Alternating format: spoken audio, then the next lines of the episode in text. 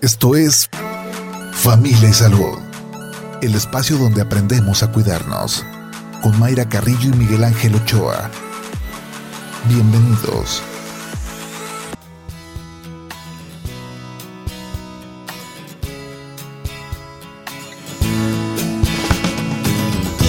Bien, pues bienvenidos a Familia y Salud. Estamos nuevamente este viernes 13 de mayo, pues hablando de salud, que yo creo que es una de, los, de las cuestiones que tenemos que buscar el día a día y desde jóvenes, porque luego andamos queriendo recuperarla así como con urgencia y en realidad es un, es un lío.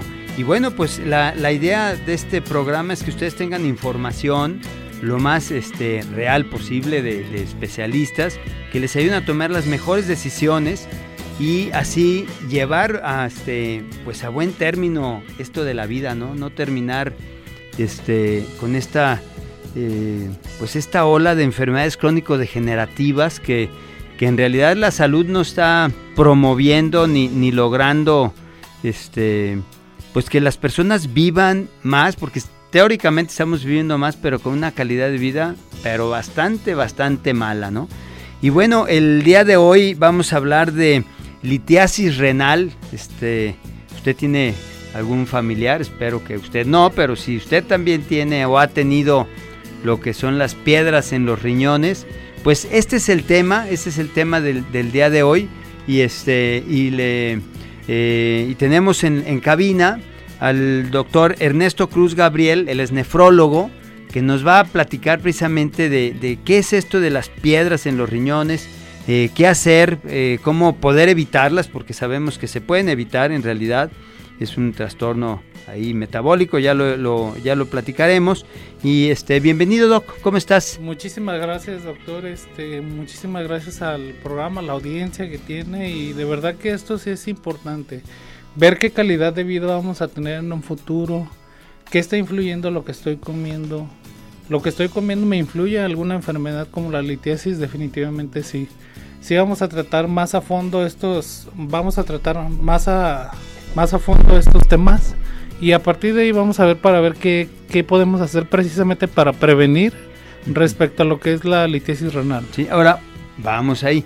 Eh, ¿Qué es? Precisamente es la pregunta, ¿qué es la litiasis? Porque de repente está el paciente como si nada y empieza con un dolor sasasazo en, la espalda que no se la acaba y ah. resulta que tiene piedras. ¿Qué, implica esto? Eh, la litiasis renal como tal en sí es la presencia de piedras en las vías urinarias, en todo el tracto urinario. El tracto urinario incluye desde el riñón, los ureteros, la vejiga, la uretra y este, en todo este trayecto se pueden localizar las piedras. ¿Cómo es eh, la formación de las piedras o por qué se forman en, esta zona? Normalmente, este, porque hay piedras también en la vesícula biliar, pero son de otras características totalmente diferentes. Eh, los principales factores que influyen para aquella formación de piedras, el primero de ellos es que no tome suficiente agua. Okay. Si no toma una suficiente cantidad y calidad de agua, porque también puedo tomar un agua que esté enriquecida con minerales y esta va a condicionar, por ejemplo, las bebidas, este, los refrescos que tienen alto contenido de minerales, sodio o qué. Tiene fosfatos. tiene fosfatos. Entonces, si yo ingiero alta concentración de estos minerales, el riñón va a trabajar más para poder eliminar todos estos elementos. Habitualmente el riñón se encarga de múltiples funciones. Nosotros nada más vemos este, en el sanitario lo que es la orina, una concentración amarillenta con un olor característico, pero cuando ya empezamos a ver que hay arenitas, que hay algún tipo de sangrado, que ya hay algún tipo de dolor, puede que tenga piedras en los riñones. Entonces, desde ahí, este, cuando se empieza a eliminar todos estos elementos, eh, si yo no ingiero el agua suficiente, se va a acumular lo que es el calcio, el ácido úrico, este, cistina, estrubita, otros minerales que se encarga de eliminar totalmente el, riñón. Si yo tengo alguna deficiencia en eliminar estos elementos, obviamente, y mi poca ingesta se va a hacer, ¿en qué va a sumarse? En una, en una piedra. Las piedras empiezan como un pequeño este, arenita, como una pequeña arenita. Lo, que se denominan cristales. Como cristales o arenillas en los ultrasonidos. Si se realizan un ultrasonido renal y el radiólogo reporta que tienen arenillas en los riñones, puede ser un principio de lo que son las piedras en los riñones. A ver, pero vámonos un poquito antes, sí. porque ese ya es el resultado. Sí, ya ese es el resultado. Este Vamos, pero para que llegue a esto, ¿qué es lo que debe de pasar? Primer punto, este, si nosotros, la edad más frecuente que se presenta en los múltiples estudios, habitualmente es en personas en edad productiva, de los 20 años en delante. Pero ojo aquí, no quiere decir que sea exclusiva de este grupo de edad. Ya he tenido casos, por ejemplo, que tengo pacientes de 5 años que tienen piedras gigantes. Hay que estar influyendo eh, el tipo de alimentos, pero también hay trastornos renales hereditarios que hacen que no se eliminen, por ejemplo, el ácido úrico adecuadamente. Los trastornos hereditarios, este, le llamamos nosotros nefrocalcinosis, esto es porque eh, es como las enfermedades más frecuentes, yo les digo las enfermedades genéticas, que es como el síndrome de Down. Todo el mundo ubica a un paciente que tiene síndrome de Down, pero las enfermedades de los riñones no dan un síntoma o una manifestación visual como tal. ¿Y a qué edad se está presentando o se, se manifiesta? Las, las nefrocalcinosis pueden empezar desde, los, desde el nacimiento hasta los toda la infancia. Este tengo un paciente. ¿Pero quieres decir que después se quita? No, no, no, hay que dar son personas que hay que dar tratamiento para evitar que se formen más piedras y son tratamientos que deben de recibir de por vida, porque si no se recibe un tratamiento óptimo puede que queden con alguna secuela de disfunción de los riñones o que se haga una cicatriz total del riñón o que literal que sea como una piedra que se, ha, se han visto, se ha visto reportes de, este tipo de casos. Ok, oye, y este, pero eh, ¿qué frecuencia hay de ese tipo de enfermedades? Es muy bajo, es, muy bajo, pero sí los hay, o sea, por eso sí se informaba que los grupos etarios son más de la edad productiva de los 20 en delante. Okay. Ahora, ¿qué factores están influyendo para que si realmente yo pueda tener este, piedras en los riñones? Primer punto, si un familiar mío tuvo piedras en los riñones, yo puedo tener piedras en los riñones. Entonces, ese es el primer punto. El segundo punto es obesidad. Si tengo un sobrepeso, obesidad franca, definitivamente sí influye en que se formen piedras. ¿Esto porque Al ingerir grandes cantidades de carbohidratos este, o de algunos otros este, elementos alimenticios, condicionan que el riñón esté funcionando de más. Pero funcionando de más, eh, eh, más bien que esté funcionando y que funcione inadecuadamente. Sí, y, funcionando inadecuadamente, efectivamente es la palabra. Porque si funcionando de más dices, bueno, pues tomas mucha agua, pues también va a funcionar de más técnicamente. O sea, no es un funcionamiento de más, sino es el, trastorno en, el funcionamiento del, riñón, ¿no? Sí, por la misma obesidad. Sí, la condiciona fenómenos de hiperfiltración y otro tipo de fenómenos. Okay. También cuando hay una alta ingesta de sal, eh, la sal es un compuesto que es cloro de sodio que al ingerirlo el riñón divide esta parte de cloro y de sodio para mantener un control de la presión y que no nos hinchemos. Hay personas que ni siquiera han probado la comida y de repente ya le están poniendo sal del salero o agarran sal de grano de la que sea y todo esto condiciona que yo tenga un excedente de sal al haber este incremento a nivel del riñón hace que este, las, las concentraciones, nosotros le decimos osmolaridad o concentración de sustancias en el riñón, hace que sea mayor. Entonces esto, ¿qué pasa? El riñón va a tratar, va a tardar, perdón, en eliminar todos los elementos en conjunto con el ácido úrico, con el calcio, porque se está sobreforzando para eliminar el sodio.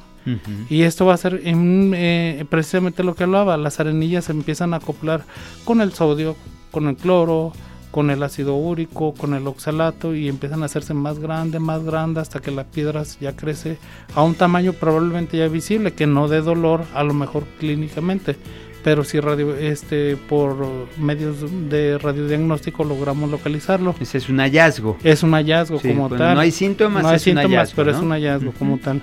También el consumo de bebidas como los refrescos, este, ese sí es un, un componente principal. De lo que hablábamos, de que tienen alto contenido de minerales, de ácido fosfórico, y aparte el alto contenido de glucosa. y de, sí, de carbohidratos. De carbohidratos. Entonces todo esto es una, como ven aquí estamos hablando sobrecarga, sobrecarga de X o Y. Y luego hay personas que por ejemplo no toman agua, se toman nada más, para sustituir el agua se toman hasta dos o tres litros de refresco por día. Sí, somos el país de un consumo de refrescos exagerado. El, promedio de, consumo de refresco por litros por año por este, ¿Persona? es habitualmente más de 171 litros. Entonces es preocupante porque esos cientos... Alguien se está tomando los míos. Sí, también los míos afortunadamente. también los míos se lo está tomando alguien, pero sí definitivamente esto está condicionando no solo cambios a nivel de los riñones, cambios a nivel de los huesos, cambios a nivel del metabolismo del corazón, o sea, son vienen una serie de sucesos que trascienden en la calidad de vida al final de al final de los días, lo que estábamos hablando usted al principio. También otro factor Vamos a, vamos a hacer, Doc, te voy a interrumpir un poquito. Vamos a hacer un corte y ahorita volvemos con, con este interesante tema y, doloroso tema, porque las personas que lo han sufrido yo creo que no nos dejarán mentir en el sentido de que es un, un problema de dolor bastante severo. Muy bien, pues entonces hacemos un corte y volvemos. Una piedra o un cálculo renal es una pieza sólida de material que se forma en el riñón debido a sustancias presentes en la orina puede ser tan pequeña como un grano de arena o tan grande como una perla. La mayoría de las piedras renales se eliminan del cuerpo sin ayuda médica, pero algunas veces una piedra no es fácil de eliminar, puede atorarse en las vías urinarias, bloquear el flujo de orina y causar un gran dolor. Es un problema relativamente frecuente que lo padece alrededor del 10% de la población, siendo más frecuente en los hombres que en las mujeres aproximadamente en una proporción de 2 a 1. Las piedras se pueden manifestar a partir de los 20 años. Algunos de los síntomas que se pueden presentar son dolor agudo en la espalda, sobre todo en los lados, también en la parte baja del abdomen o en la ingle. Otro signo es la presencia de sangre en la orina. Los profesionales de la salud pueden tratar las piedras en los riñones realizando una cirugía donde rompen las piedras en pedazos pequeños y las retiran del cuerpo. Para ayudar a evitar que se le formen los cálculos, es importante tomar la cantidad suficiente de líquido todos los días, además de hacer cambios en la cantidad de sodio, proteína animal, calcio y oxalato que se consumen en su dieta. Estás escuchando Familia Salud. Continuamos. Familia Salud, donde todos aprendemos a ser saludables para vivir mejor. Regresamos.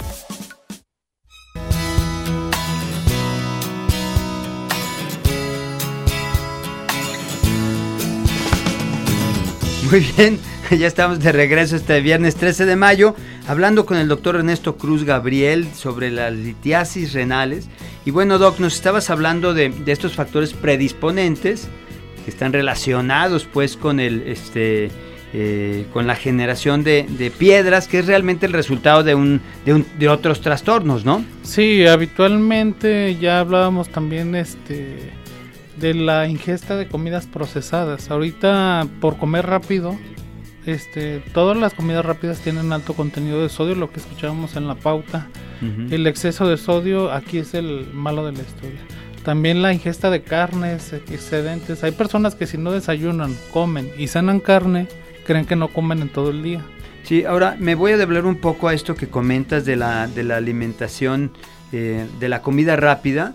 Pero no es nada más la comida rápida, Doc. Si tú revisas en tu alacena, yo les sugeriría que revisaran en su alacena, eh, todo lo que es la, alimentación industrializada tiene conservadores. Y además tiene sustancias que, desconocemos que pasan en el cuerpo, este, teóricamente, colorantes, este, conservadores, eh, bueno, estas, estas sustancias que están pues eh, añadidas al alimento para que mantengan el tiempo en el anaquel, como se dicen en mercadotecnia, ¿no? En el asunto este de vender los, los medicamentos. Y, son estas sustancias también que están este, interviniendo, o sea, es, es, importante decirlo, no es nada más la comida rápida como tal, ¿no, Doc? Sí, no, o sea, definitivamente, por ejemplo, el conservador de elección es el benzoato de sodio para muchos elementos pero también tienen que poner otro tipo de sustancias para contrarrestar el sabor del sodio, para que no sepa salada la comida o sepa dulce este alimento. Entonces, si vienen múltiples conservadores que al final los que terminan eliminando todos estos elementos es el hígado y el riñón. Si se sobrecargan, obviamente se van a ver complicaciones de hígado graso, puede haber piedras en los riñones o al final pueden dar un síndrome que nosotros le decimos de resistencia a la insulina, que se puede presentar hipertensión arterial, intolerancia a la glucosa, alteraciones en las grasas, obesidad y también que esté todo en nuestro cuerpo inflamado. A veces creemos que inflamación es necesariamente cuando me golpeo. cuando se colorado, traumatismo, que, se ve, que se los signos de la inflamación. Y no, no necesariamente, o sea, porque hay inflamación interna de las venas o de las arterias condicionada por el tipo de alimento que estoy consumiendo, que se forman placas de grasa y esta placa de grasa obstruye todo el flujo sanguíneo normal. La arteriosclerosis, ¿no? Sí, lo que más conocido. Tocando un punto importante, Doc, este, que hablábamos que la causa principal este, de formación de las piedras no es el calcio, obviamente.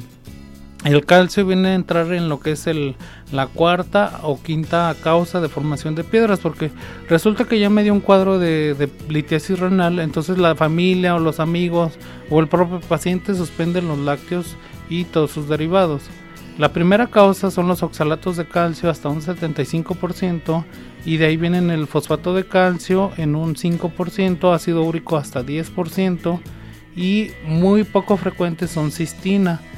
Todas las características clínicas este, eh, siempre van a ser todos, se pueden presentar como dolor, en la espalda baja, puede irradiarse o, recorrerse el dolor hacia la parte inferior del abdomen, hacia la pierna o hacia la región genital también, que se incrementan con el orinar o puede haber sangrado al orinar o puede haber infecciones de vías urinarias. Muchos pacientes cursan con infecciones de vías urinarias de repetición y es ahí es cuando sugerimos realizar un ultrasonido renal para corroborar que eh, los riñones estén funcionando adecuadamente y que no tengan una piedra de si llegan a arrojar alguna piedra se sugiere que la guarden porque cada característica de las piedras este de oxalato, de calcio fosfato o de estrubita tienen son muy claras. Obviamente, viéndolas este, de manera visual, sí nos podemos dar una idea, pero no hay como mandarla a analizar al laboratorio para que ya este, estudien con las máquinas los procesos de cuál es la composición real. Puede ser un porcentaje de un elemento, un 20, un 30% de otro elemento para poder dirigir la terapéutica adecuadamente. Nosotros, este, los oxalatos de calcio muchas veces no tenemos idea ni qué son o de dónde son o se escuchan raros, pero los oxalatos de, calcio habitualmente vienen de lo que es el perejil, el betabel, el apio, los frutos secos. Entonces, si yo por sano me tomo un licuado en la mañana de un jugo verde, el cual le voy a incluir este el apio, el perejil, piña, espinaca, espinaca y tengo la predisposición a formar piedras, entonces ¿en qué se va a traducir? En que voy a tener más piedras al paso de los días, por tanto, antes que si yo tengo este tipo de piedras, no hay que tomar este tipo de, de licuados, no son malos, pero también hay que recordar muchas veces es una sobrecarga porque la gente no solo prepara el licuado, le pone avena, le pone miel, le pone a veces este otro componente, entonces estamos sumando, sumando, sumando que al final es más a veces o inclusive que un alimento, entonces sí hay que ver hasta qué punto es bueno estar consumiendo los los licuados de cualquier tipo. muy bien. Ahora, este, ¿qué otros, eh, con respecto al género, cómo, cómo está la cosa? Habitualmente el género se presentan más en los hombres que en las mujeres en una relación 2 a 1, como lo, comentaron en la pauta.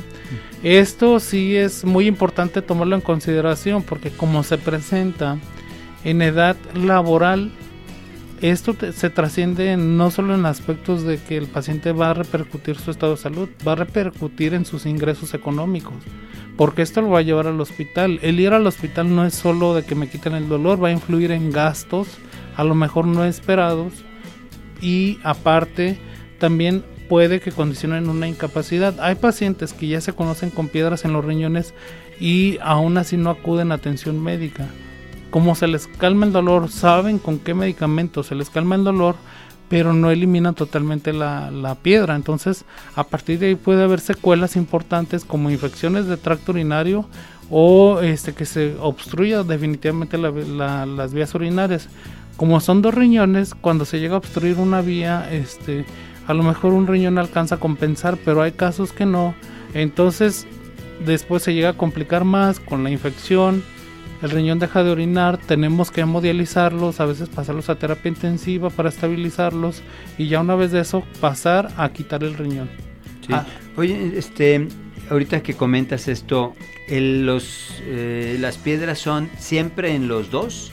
No, habitualmente es en uno, pero puede ver de manera bilateral cuando es un trastorno genético o que hay alguna infección de vías urinarias. Por ejemplo, cuando es una infección por bacterias como Proteus, Klebsiella o Pseudomonas o Corynebacterium, muchas veces todas estas bacterias llegan del tracto urinario, de las medias de la vejiga o de la uretra, de manera vía ascendente.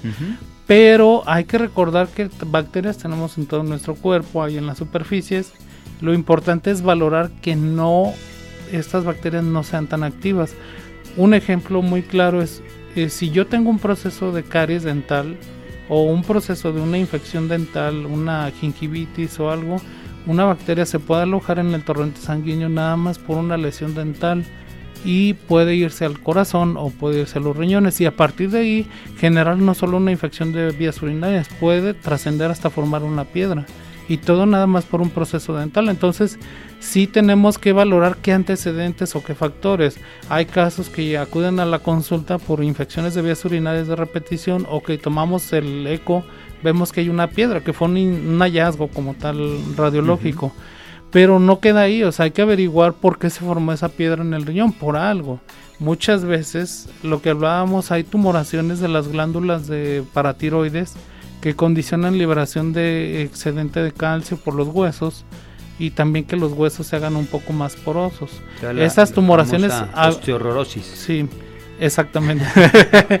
Habitualmente esas tumoraciones son malignas que se, se, curan cuando se quitan de lo que es la zona del cuello.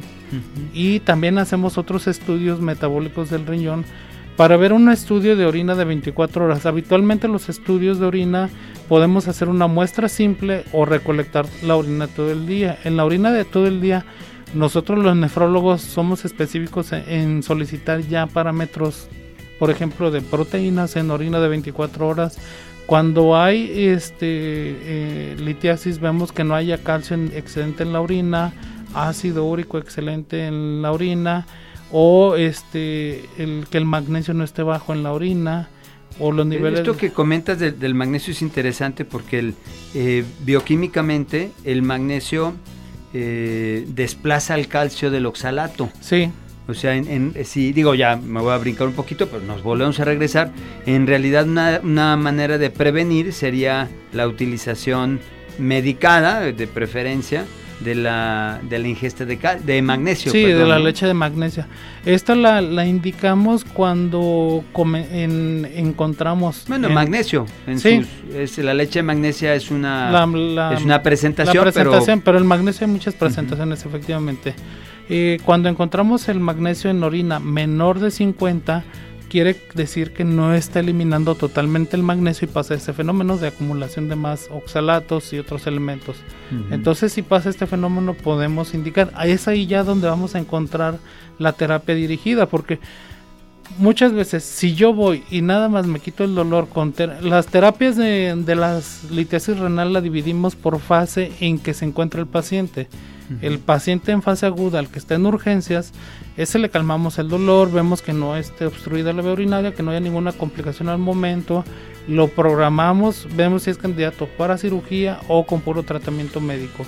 Si ya el paciente ya es crónico, tenemos que valorar para que no vuelva a formar piedras o tratar de disminuir el número de eventos de formación de piedras. Ya vamos a ir dirigiendo la terapéutica. Un ejemplo, lo que hablábamos del magnesio. Hay otros casos cuando hay deficiencia o hay calcio excedente en la orina, por cuestiones de que el, riñón lo está eliminando, no lo elimina totalmente, eh, tenemos que dar, por ejemplo, unas sales, una, una preparación este, especial con a base de ácido, ácido cítrico para acidificar la orina y esta se está eliminando, diluyendo un poquito esta concentración y se puede eliminar totalmente, que sea más fluido. Obviamente si tenemos que enseñar al paciente y educarlo para que haga una visita al nutriólogo para cuestionar bien cuál es su esquema de alimentación y prevenir cuáles son los alimentos, porque una cosa es de que nosotros decimos los jugos verdes este, pueden formar piedras. Si yo tengo esa deficiencia o que por los oxalatos estoy formando, sí puedo consumir, pero a lo mejor no voy a consumir el licuado. Un ejemplo, se me antojan las este, espinacas, yo me preparo mis espinacas a la mexicana, una ensalada con acompañando, pero a lo mejor la voy a consumir a lo mejor una vez a la semana, comparado que a lo mejor diario me tomo licuada. licuados, ¿verdad? Sí, o diario consumir la ensalada de espinaca, por un decir, o verdolagas. O si ya consumí espinacas, no voy a consumir verdolagas hasta la siguiente semana. Es un ejemplo, digo, para hacer una titulación de lo que yo puedo ir comiendo, porque también hay pacientes que toman o consumen excedente de refresco o que comen muchas papas con sal, limón y chile y esto hacen que se al final, aunque no consuman la, la, lo que son las espinacas, pero estoy consumiendo un excedente de sodio. Entonces hay que ver el punto de equilibrio que hace que no se pierda esto para que no se formen más piedras en cada, a lo largo del trayecto de la vida del paciente. Muy bien, voy a aprovechar para este bueno agradecer una bueno, vamos, a un corte. Bueno, vamos al corte y ahorita regresamos con algunas preguntas que ya tenemos en este en, el aquí en cabina. les doy el teléfono 33 30 30 53 26 o 33 30 30 53 28 para este, las preguntas que nos quieran hacer. Aquí está el, buen Jack en, este, eh, recibiendo sus llamadas. Eh, yo tengo aquí algunas en el WhatsApp y este, les recuerdo que estamos en Spotify, en Familia y Salud. Ahí pueden escuchar este y otros programas este, que se han perdido o que ya escucharon y quieren volver a retomar la información. Entonces volvemos en un momento. Muchas gracias.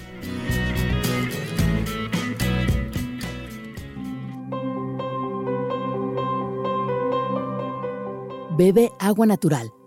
Es lo mejor que puedes hacer por tu cuerpo. Evita las aguas endulzadas y los refrescos. Estás escuchando Familia Salud. Continuamos. Familia Salud, donde todos aprendemos a ser saludables para vivir mejor. Regresamos. Lavarse los dientes Cuidar la salud dental es un hábito que grandes y pequeños deben promover, ya que cuando nos cepillamos los dientes eliminamos la placa y los depósitos de bacterias. El tiempo recomendado por sesión de cepillado es de dos minutos. Como padres de familia es importante acompañar a los niños y verificar que lo realicen de manera correcta.